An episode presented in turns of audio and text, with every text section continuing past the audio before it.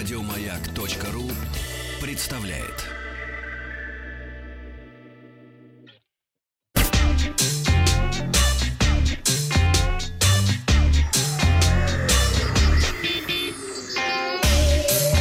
Страна транзистория.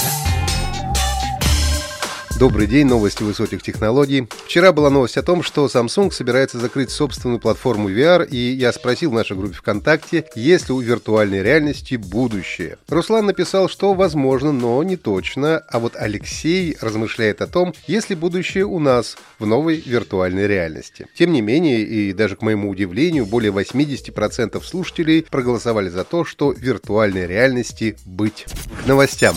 Honor представила новый планшет Honor Tab V6. Это первый планшет в мире с поддержкой 5G и стандарта Wi-Fi 6+. Устройство работает на базе фирменного процессора Kirin 985 и благодаря поддержке Wi-Fi 6+, скорость загрузки в Honor Tab V6 способна достигать 2,4 гигабит в секунду. Помимо этого, новинка имеет поддержку стилуса Magic Pencil, который способен распознать до 4096 степеней нажатия, и что приятно идет в комплекте с планшетом. Диагональ экрана Honor 10,4 дюйма. От аккумулятора устройство способно проработать от одного заряда до 13 часов. Продажи Honor Tab V6 уже начались в Китае. Приобрести планшет можно будет в магазинах Huawei Mall, JD.com и Tmall. К сожалению, информации о вариантах памяти и стоимости новинки пока что нет.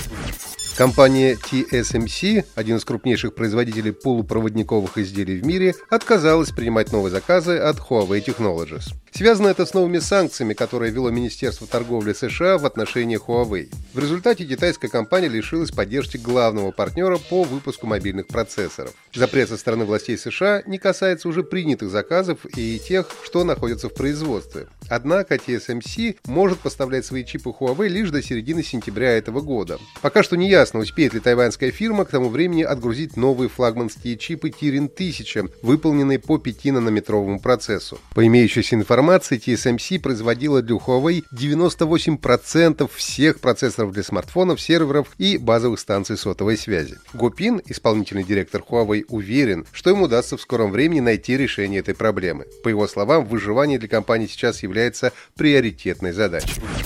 Социальная сеть ВКонтакте запустила групповые видеозвонки. На данный момент в таких звонках могут участвовать до 8 человек. Для того, чтобы начать разговор, нужно открыть подходящую беседу в мобильном приложении, после чего нажать на значок трубки и выбрать, кого из чата пригласить в звонок. Помимо этого, функция добавления собеседника имеется и в момент самого видеозвонка. Новая функция поможет пользователям общаться во время самоизоляции, проводить рабочие встречи, онлайн-тренировки и другие мероприятия. Возможность организации видеоконференции доступна в последней версии мобильного приложения соцсети. За первые три месяца этого года ежемесячное количество звонков ВКонтакте выросло на 24% по сравнению с аналогичным периодом прошлого года, достигнув отметки в 64 миллиона звонков в месяц.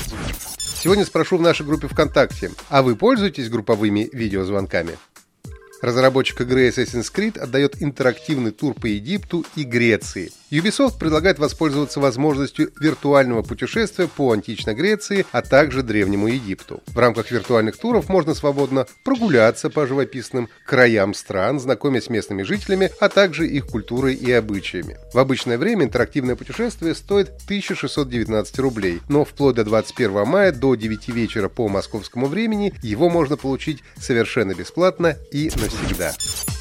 Компания Future Lab представила новую игру – симулятор мойщика Power Wash Simulator. Игрок выступает в роли специалиста клининговой службы с моющим аппаратом в руках. Задача геймера – полностью помыть коттедж, не упуская ни одной детали. После того, как работа завершена, виртуальный клиент ее оценивает и оставляет отзыв, в котором учитывается даже то, сколько вы израсходовали воды. Игра должна была выйти в сервисы цифровой дистрибуции Steam, однако в связи с пандемией коронавируса сроки были изменены, так что пока игру можно опробовать в демо-версии на сайте itch.io. Вчера я спросил, как называется легендарная стратегия в реальном времени, разработанная и выпущена компанией Blizzard Entertainment в 1998 году. Игра стала безумно популярна в Южной Корее, где по ней неоднократно проводили чемпионаты с трансляциями по телевидению. Первыми правильно назвали игру StarCraft Дмитрий из Воронежа, Владимир Абаев из Краснодарского края и Илья из Костромы. Поздравляю! Ну и рингтон для привлечения внимания.